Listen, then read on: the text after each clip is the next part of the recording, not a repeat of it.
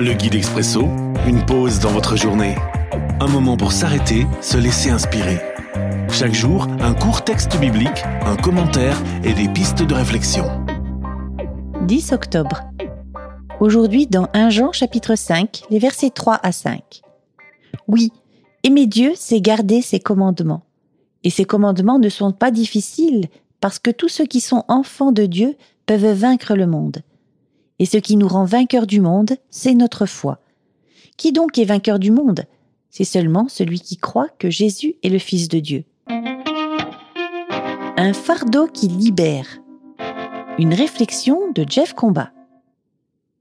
Lorsque j'ai voulu vivre dans une plus grande cohérence avec ma foi, j'ai commencé par essayer de regarder ma vie selon le filtre de Dieu et de sa parole.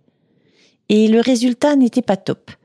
J'avais beaucoup de renoncements en perspective, et ces renoncements, je les voyais comme des pertes, comme un fardeau qu'il fallait porter pour plaire à Dieu.